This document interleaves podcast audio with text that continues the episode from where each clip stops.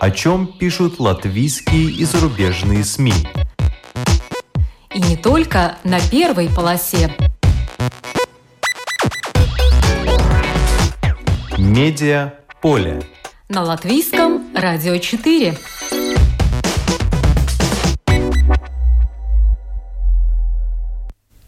Здравствуйте! Вас приветствует Марина Ковалева. Сегодня о дачниках и дачах, как объектах исследования журналистов. Наталья Кетнере, главный редактор газеты «Неделя Огры», написала уже цикл статей о знаменитых дачниках Огры и сейчас готовит еще несколько, в частности о Павле Виллипсе и семье Винзорес. А вот журналиста Игоря Ватолина интересуют дачи как таковые. Например, цитирую, «Юрмальские дачи как гибридный вариант слияния традиционной рыбацкой этнографической архитектуры и классических стилей. Интервью с Натальей и Игорем сегодня в программе. Медиа поле. На латвийском радио 4.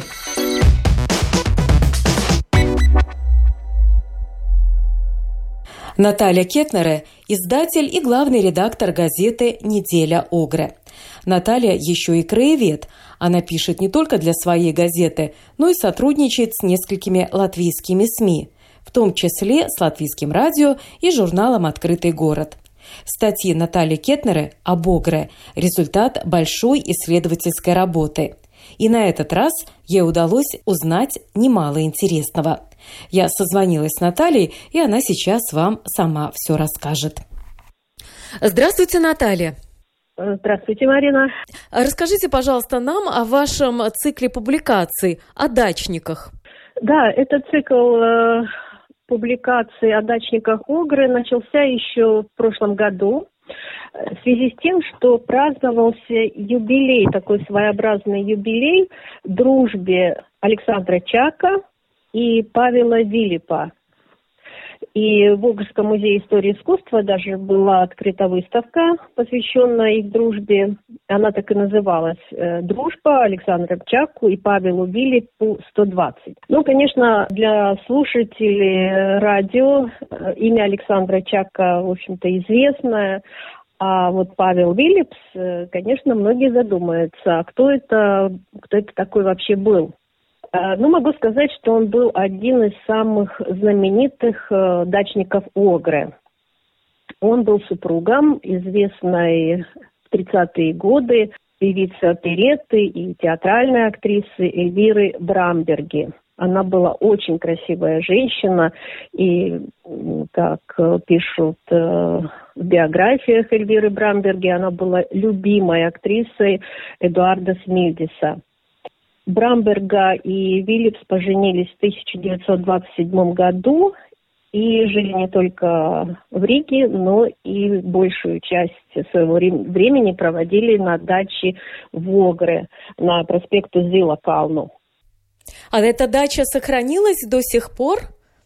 Э, да, ну не совсем в ухоженном виде, но она сохранилась. Э, эта дача сохранилась, и э, в Огрском музее еще есть фотографии э, той жизни, то есть их э, дачная жизнь была запечатлена во многих фотографиях. И, конечно, к ним приезжали знаменитые гости, и Чак, и многие известные актеры и актрисы, и в том числе художник Уга Скулме. Он жил там неподалеку с своей супругой. И, кстати говоря, у Гаскома, ну, как известно, он из известной династии художников, э, и его брат известен Джеймс Ком и э, многие из их э, династий. Так вот, Уго Скома был частым гостем, они жили там рядом, и Скома много рисовал и окрестности Огры, и реку Огры, и Даугаву. И Огрский музей совсем недавно выкупил из частной коллекции одну из картин у Гаскома, где его дача. И эта картина, в общем-то, теперь будет э, во владении нашего Огрского музея на одной из выставок. Я думаю, она будет представлена. А какие еще произведения искусства появились благодаря посиделкам на этой даче?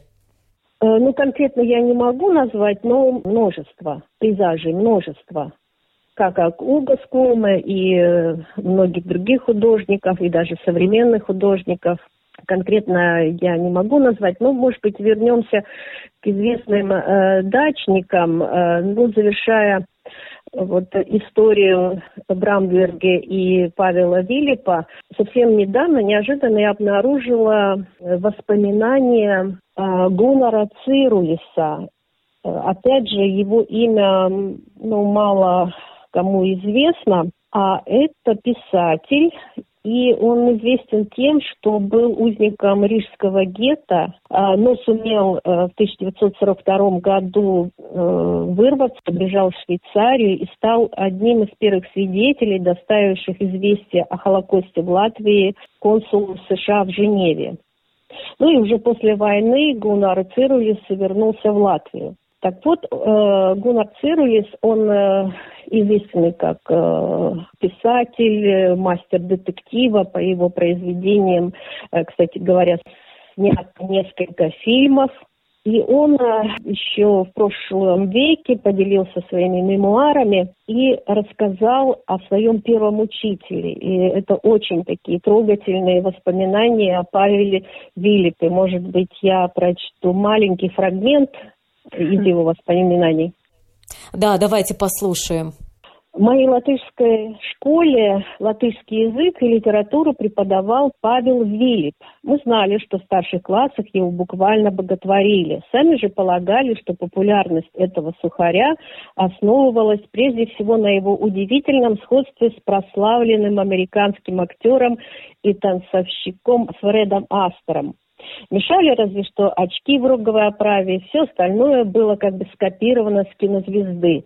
Э, гладко зачесанные назад каштановые волосы, высокий лоб, зеленоватые глаза с поволокой, взгляд которых, казалось, мог словно рентгеновских луч пронизывать человека насквозь. Для школьников, конечно, э, его учеников Вилли был таким как бы сухарем. Но однажды э, случилось что-то невероятное. Э, как пишет Гунар Цирулис, э, хорошо помню тот день, когда шепотом стали передавать. Надо срочно купить последний номер газеты, где напечатано что-то такое, ну, сами увидите. Когда этот номер, наконец, оказался у меня в руках, страница с новеллой «Борец и танцовщица» была уже до того замусолена, что лишь трудом можно было под названием рассказа разобрать э, фамилию автора Павел Вилип наш учитель, писатель, человек, оказывается, умеет не только вдалбливать в головы грамматические правила, но и стремится поведать нам нечто. Тут же в глаза бросилась подчеркнутая красным карандашом фраза «И он ласкал шелковое платье танцовщицы сантиметров на десять ниже декольте». Конечно, для школьников это был шок. Не может быть, чтобы этого лощеного, всегда застегнутого на все пуговицы взрослого человека тревожили те же мысли и страсти, как вот его молодых э, подростков, учеников. И э, для девчонок, для школьниц Виллип из простого учителя вдруг превратился э, ну, в такого, в общем-то, объекта интереса и каких-то каких девичьих фантазий и мечтаний учителя зауважали.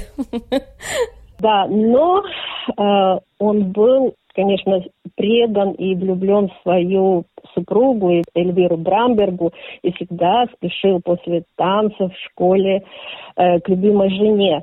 Вообще, конечно, эм, рассказывать о них можно долго. Они были приверженцы левых революционных идей, и Эльвире Брамберге даже пришлось э, какое-то время провести э, в концлагере Саласпилс. И уже советское время и она воплотила же образ Зои Космодемьянской.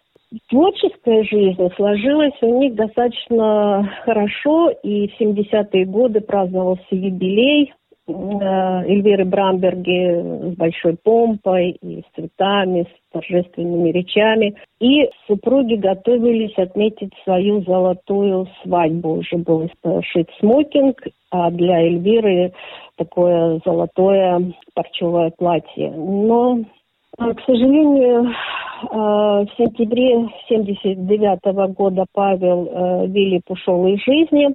И уже 23 декабря, спустя несколько месяцев, к нему на небесах присоединилась Эльвира Брамберга. И, в общем-то, ее и похоронили в этом красивом золотистом вечернем платье. Такая печальная, в общем-то, романтическая, очень красивая и даже трагическая история об одних из самых известных э, дачников.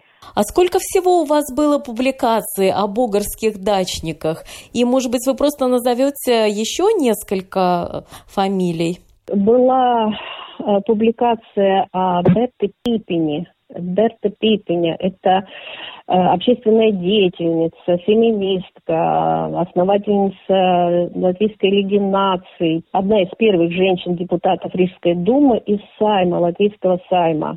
Очень неординарная личность, но, к сожалению, ее судьба неизвестна и закончилась, ну, конец ее жизни э, закончился э, в лагере, в ссылке.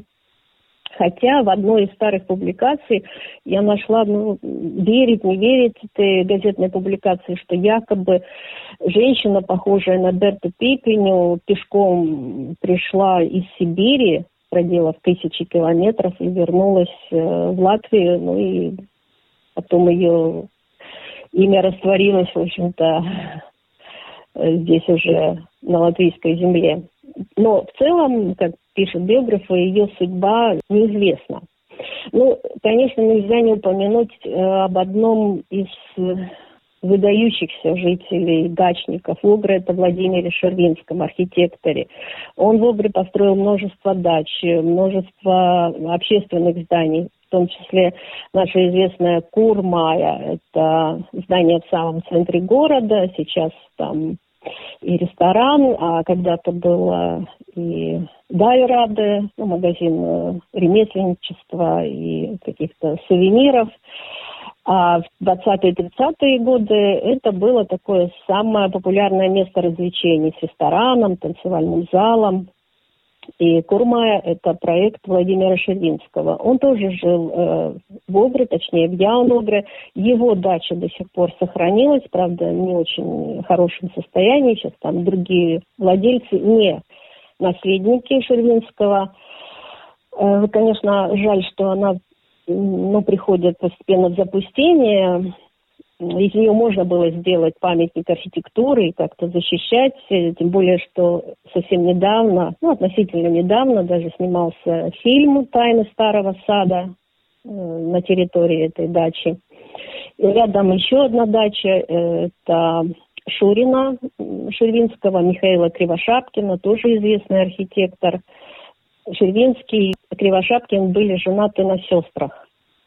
Поэтому их дачи были рядом, и были очень тесные родственные связи. И Шервинский тоже оставил воспоминания о тех годах в Обре. И одна из публикаций последних была посвящена ну, трагическому времени, военному времени, как э, пришла война в Огре, Э, они жили, и им пришлось э, принимать беженцев, родственников. В общем-то, много что перекликалось, поэтому эта публикация стала немножко отвечающей моей и нынешней ситуации. Как люди тогда жили, тоже было трудно и с питанием, как искали молоко, продукты, ходили в лес, э, собирали ягоды, грибы, чтобы как-то выживать. А в ближайшем номере издания а, «Неделя Огры» а, о ком вы будете писать из дачников? Э, ну, как я уже сказала, я недавно вот обнаружила эти воспоминания э, Цирулиса о Павеле Вилипе. Хотела вот, э, рассказать о его судьбе именно о школьных годах. Э, и продолжая тему дачников, хотелось бы рассказать о семье Винзарайс, Э, у них тоже была дача в Яуногре. Э, Винзарая, Наталья Винзарая была э, руководительницей Рижской гимназии, сын известным юристом, разрабатывал даже латвийские законы, вот об этой семье. И также есть в архиве фотографии, которые еще пока не публиковались. И, кстати говоря, в музее, хранилищах есть фотография Николая Винзара, юриста, который сделал известный фотограф, прорицатель Эйжен Финк. Э, в его фотомастерской была сделана эта фотография. Кстати, очень качественная и такая открывающая характер молодого человека еще в те годы Николая Винзарая. А какой отклик на эти публикации? Может быть, вам кто-то звонил, писал, предлагал еще документы какие-то э, для э, ознакомления, чтобы вы написали еще о какой-то семье дачников? Нет, ну конкретно таких э, рекомендаций или э, не было, но, допустим, из современного, более приближающегося к этому времени, э, ну, одна знакомая как бы посоветовала обратить внимание на астролога Николая Калерта, он жил в Огре тоже э, интересная личность и много писал, и астрологии он э, уделял много внимания, и у него есть свои такие научные и открытия, и исследования. Вот у нас в Эцике Илона Ехимович разработала маршрут и водит э, всех желающих э, хотя бы пару раз в год э, по поселку и показывает, где кто когда жил, интересно рассказывает. Есть ли у вас в Огре такой маршрут по местам, где жили ваши знаменитые дачники? У меня было в прошлом году пара экскурсий, но это как бы для друзей, для знакомых, для читателей. Это друзья и, в общем-то, читатели газеты, которые уже как бы и друзья газеты. Э, были такие экскурсии. Если будет желание, конечно, я эту экскурсию повторю, поэтому Нужно просто зайти на Facebook, подписаться на страницу недели Огры. Э, там будет информация, если мы что-то такое придумаем, то добро пожаловать в Огры и пройдемся. Что сейчас э, э, Огра расцвело, очень все красиво и и парк, там рядом можно пройтись до парка Синие горы, до карьера. Природа благоухает все очень красиво. А что бы вы еще э, могли порекомендовать как э, житель э, Огры для тех, кто хочет с пользой провести это лето и посетить интересные места в Латвии? Ну, во-первых, э, думаю, что это связано с юбилеем Вильгельма Пурвитеса. Даже транспорт, не знаю, все электрички, но некоторые электрички и автобусы сейчас украшены дизайном по мотивам картин Вильгельма Пурвитеса. То есть и в электричке вы можете увидеть, а в автобусах, ну, вот эти э, подголовники, они тоже расписаны. То есть это ткань в цветах картин э, Пурвитеса. И если вы приезжаете, то уже проходя через центральный тоннель э, к улице Бривибас, э, там развешаны э, картины Пурвитеса. В музее открыта буквально на днях выставка Вильгельма Пурвитеса. А если есть транспорт, то можно и посетить его родные места. Это Таурупе, Таурупская волость. И э, зайти на сайт Visit Ogre LV, это Центр туристической информации. И там есть э, на это лето много мероприятий, посвященных юбилею Пурвитеса, в том числе туристические маршруты по местам известного нашего художника. Э, как можно самим самостоятельно совершить такую прогулку по местам э, знаменитых дачников? Это очень просто. Э, надо доехать до станции Яуногры, выйти на станцию Яуногры и пройти до санатория Саустари. Это памятник архитектуры. К сожалению, в него попасть пока нельзя вовнутрь, но там э, отреставрированы фрески еще одного известного художника Ансиса Цирулиса. Интересная история, что советские годы столовая этого детского санатория была украшена фресками Цирулиса, но они были закрашены. Потом реставраторы их восстановили. И сейчас э, вот эта столовая очень красивая, с уникальными фресками, она восстановлена. Причем восстановлены еще и люстры, и камины, и стены, в общем-то, и интерьер восстановлен, веранда.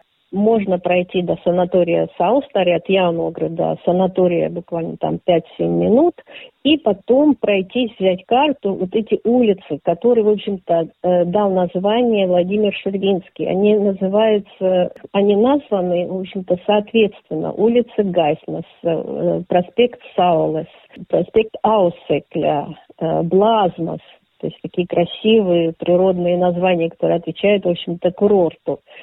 Э, воздух, э, отдых, э, солнце и так далее. И, в общем, по этим улочкам Саулас, просто взять карту Яуногры, вот этим недалеко от станции Яуногры пройтись и посмотреть на эти дачи, которые еще сохранились. И, в принципе, есть маршруты, они отмечены, где какие-то дачи были.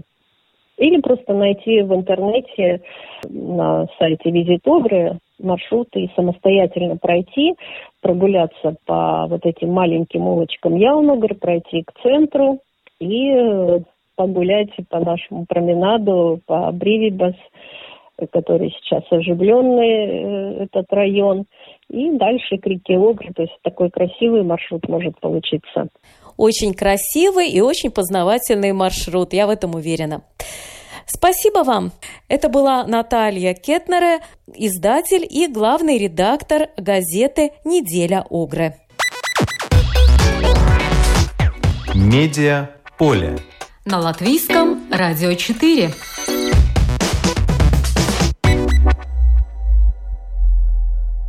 Игорь Ватулин – журналист, историк, экскурсовод и педагог. В самых разных СМИ, а также на своей странице в Фейсбуке Игорь публикует статьи об архитектуре, истории, философии. Не обходят и темы современной политики. Зная, что Игорь водит экскурсии и по Юрмале, я созвонилась с ним, чтобы расспросить о дачниках. Но Игорь тонко перевел разговор на дачи. И получилось, на мой взгляд, очень даже интересно. Давайте послушаем. Здравствуйте, Игорь. Добрый день. Сегодня мы говорим о дачниках. О ком из знаменитых дачников Юрмалы вам хочется рассказывать чаще всего? Ну, если по-честному, то мне прежде всего хочется рассказывать о дачах. То есть э, местах пребывания означенных персонажей, потому что если бы не было дач, то и дачники, как эм, разряд человечества, вряд ли появились бы. Но вот юрмальские дачи, они интересны как гибридный вариант слияния такой вот традиционной рыбацкой народной этнографической архитектуры и классических стилей. И вот среди ранних дачек есть такие маленькие деревянные классические усадебки, например, вот дача Барклаев де Толли – в Дубулты. Ну, сам Михаил Богданович, великий полководец, там вряд ли бывал, хотя экскурсоводы всякое рассказывают, но, скорее всего, не был. А вот его семья вполне там э, проводила лето, и, ну, вот там в Дубельне, в замечательной Дубельнской курортной республике, собственно говоря, с нее и начинается курортная Юрмала, это где-то 1830-е годы. Ну и потом, а, ну, постепенно вот выкристаллизовался классический тип ее величества Юрмальской дачи. То есть это одноэтажный или двухэтажный домик, спереди одноэтажная или двухэтажная веранда с такими характерными цветными стеклышками по бокам. Э, сзади может быть кухонька. Вначале кухни были отдельно, потом их соединяли галереи, такие вот образцы тоже сохранились в юрмальском деревянном наследии. Ну, потом стали кухни строить уже в комплексе самой дачи. Ну и если человек, дачник, был состоятельным, то он уже строил рядом с дачей такой вот э, солидный обязательно беседку, чайный домик, иногда в форме ротонды, иногда просто такую вот э, прямоугольную, и, и заводил э, погреб.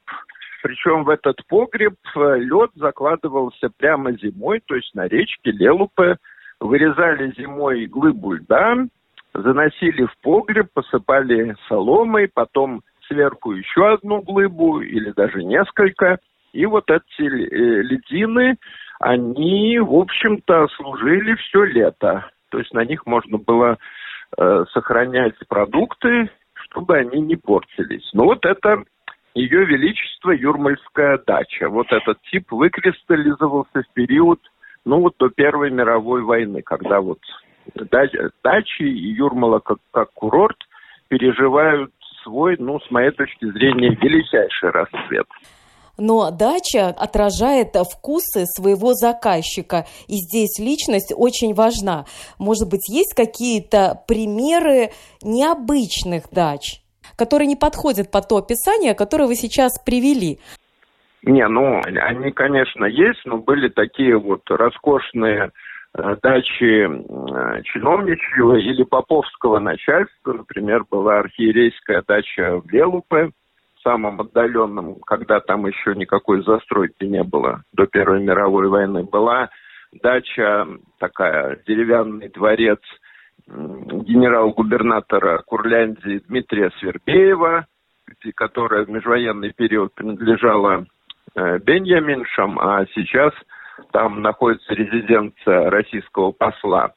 Ну, есть вот такая совершенно роскошный объект, это вилла застройщика, мецената Кристопа Морбергса э, между Дзинтери и Булдури в виде такого готического замка небольшого с башенками, совершенно роскошный объект. Но Юрмала интересно вот не этими выдающимися образцами, ну, на которые тоже, конечно, интересно посмотреть, но именно вот своей типичной застройкой, в которой которая отличается узором, какими-то небольшими э, нюансами и э, представляет собой, ну, более-менее такую вот сплошную деревянную городскую ткань, которую, кстати, планировали в советское время с расцветом вот этого послевоенного модернизма. Вообще вот всю полосу э, деревянной застройкой, застройки, прилегающую к дюнам, снести и построить там вот такие высокоэтажные здравницы для советских людей. Считалось, что вот эта буржуазная деревянная застройка, она не соответствует потребностям советских отдыхающих. Но, слава богу, это не удалось сделать на всем протяжении Юрмалы, только в отдельных местах. Ну, поэтому вот Юрмала и сегодня в основном это деревянная застройка, которую сейчас пытаются вот то, что строилось только на летнее время, легкие деревянные конструкции, их покупают за очень большие деньги и пытаются переделать под э, э, такие вот коттеджи, виллы, чтобы жить там весь год напролет. Ну и в ряде случаев это приводит к полной утрате исторической субстанции. То есть в Юрмале сейчас строят много копий исторических дачек начала 20 века, но из совершенно новых материалов. Ну, хотя бы внешний облик остается.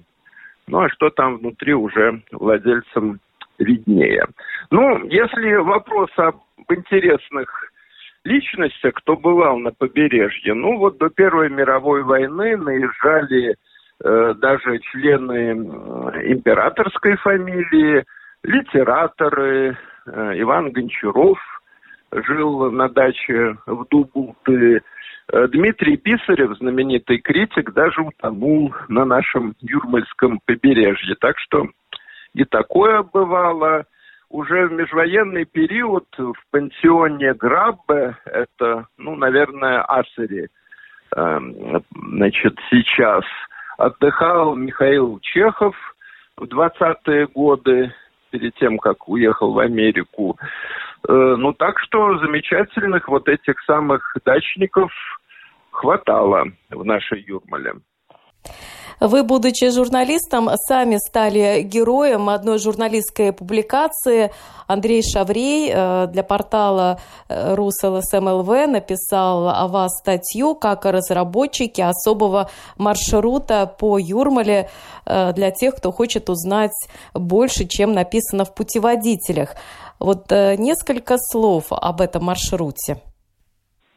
Ну, это мы с Андреем Витальевичем прогулялись по участку Меллужи-Асери, ну и в этом материале он там припоминает и свое детство золотое, примерно на тех же широтах, тогда там было много пионерских лагерей, как все тогда выглядело.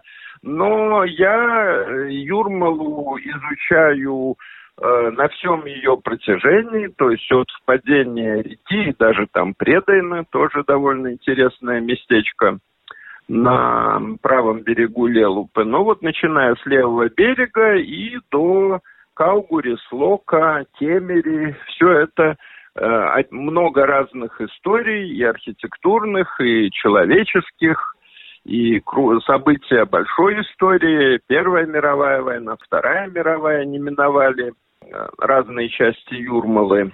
Так что ну, не, ну Юрмала это очень интересное многослойное место, по которой можно э, ходить много, долго, с неизменным интересом, гармония природы, воздуха, река, море и архитектура, и люди, и, в общем, Юрмала остается совершенно прекрасной и неповторимой.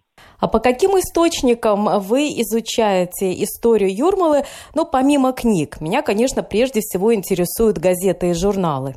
Ну, по всем мне доступным. Это и книги, и газеты, и журналы э, разного времени, но и рассказы юрмальчан. То есть, если мне попадается человек, который Э, долго жил в Юрмале или просто провел детство. Я, кстати, тоже провел э, детство в Юрмале на станции Майюри, улица Яуна.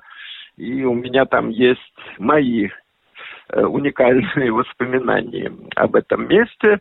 Но все это как-то синтезируется, обобщается, и чтобы выкристаллизовать какую-нибудь интересную историю, но я делаю акцент – не на русской Юрмале или латышской Юрмале или курортной Юрмале, а стараюсь по мере возможностей синтезировать э, вот эту многослойность, многоаспектность, чтобы были разные персонажи, разные черты, разные эпохи.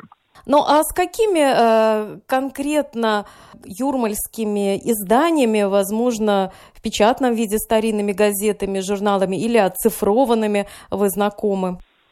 Не, ну если пойти в Национальную библиотеку, то во всех рижских газетах, которые выходили на русском, латышском, немецком языках, обязательно появляются какие-то материалы о Юрмале, которые ну, с 1830-х, 40-х годов считалось Рижским изморьем, местом отдыха рижан, поэтому там какие-то чисто курортные предложения или описание несуразности, или объявление, что гадалки, знахари и так далее изгоняются с территории Юрмалы.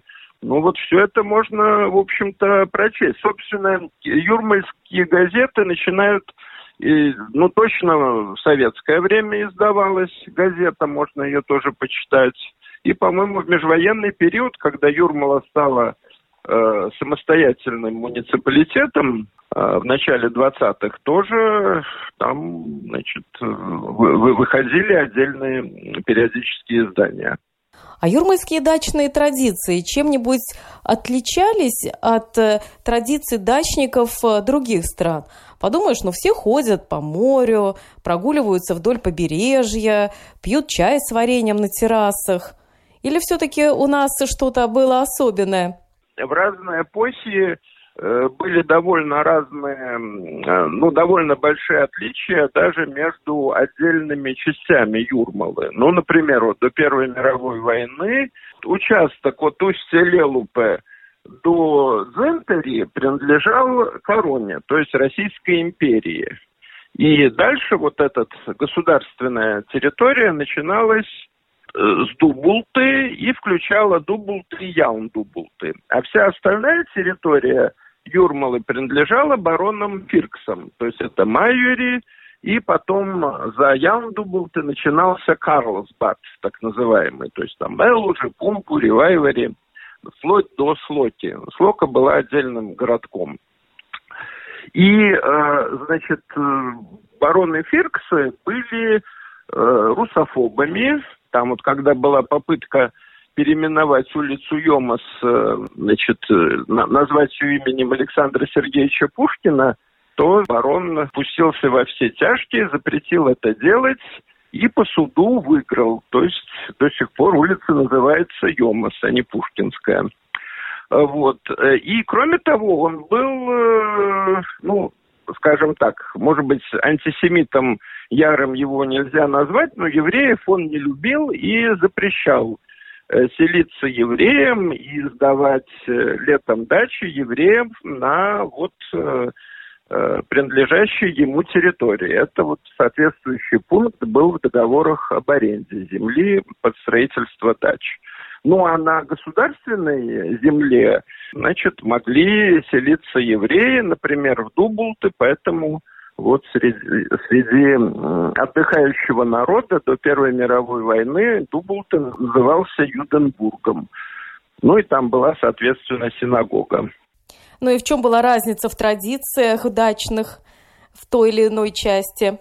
Там ели рыбу фиш, а там ели раков? Ну, ну, вроде этого. Ну и вдоль всего побережья э, ходили продавцы рыбы, как правило, женщины, то есть мужья ловили рыбку, там же на территории Юрмалы ее коптили, вот это коптильные юрмальские сохранялись, ну, еще где-то до начала 60-х годов. Сейчас они сохранились туда, вверх, э, в сторону Колки, по побережью Рижского залива. А ну, на всем протяжении вот этого курортной эпохи, вплоть до 60-х, вот такие коптильни были прямо на территории Юрмалы. Там же рыбку ловили, коптили и продавали, ходя вот э, по дворам, прямо выкрикивая, кому нужна свежая, свежекопченая рыба. А вы как журналист документируете уже дачную жизнь современных юрмалчан или тех, кто туда приезжает? Ну, э, там отдельная тема, которая меня, честно говоря, не слишком интересует, но вот гуляющие со мной очень живо этим интересуются – а кто из российских звезд, где живет, где бывал, ну, приходится примерно быть в курсе вот этих э, звездных заселений. Правда, надеюсь, что сейчас, после последних событий, этот интерес ко всему попсово-российскому, он несколько поутихнет. Зато возрастает интерес э, к лицам из санкционного списка, и все ходят уже смотрят, где же те особняки, о которых э, написали наши журналисты-расследователи. Ну да, не, но из такого серьезного санкционного списка там, я, честно говоря, даже не знаю, кто вот, какие юрмальские объекты попали. Э, ну да, надо будет поинтересоваться, э, таки да. Ну что ж, э, желаю вам успеха, желаю вам новых интересных публикаций, в том числе и на тему дачников, может быть, не только Юрмалы. Спасибо, это был Игорь Ватолин, журналист, экскурсовод и педагог. Дачники и дачи – тема богатейшая. От персоналей – до идей, которые рождаются за разговорами на веранде. Но об идеях как-нибудь в другой раз. Программу подготовила и провела Марина Ковалева. Спасибо за внимание. О чем пишут латвийские и зарубежные СМИ? И не только на первой полосе. Медиа поле. На латвийском радио 4.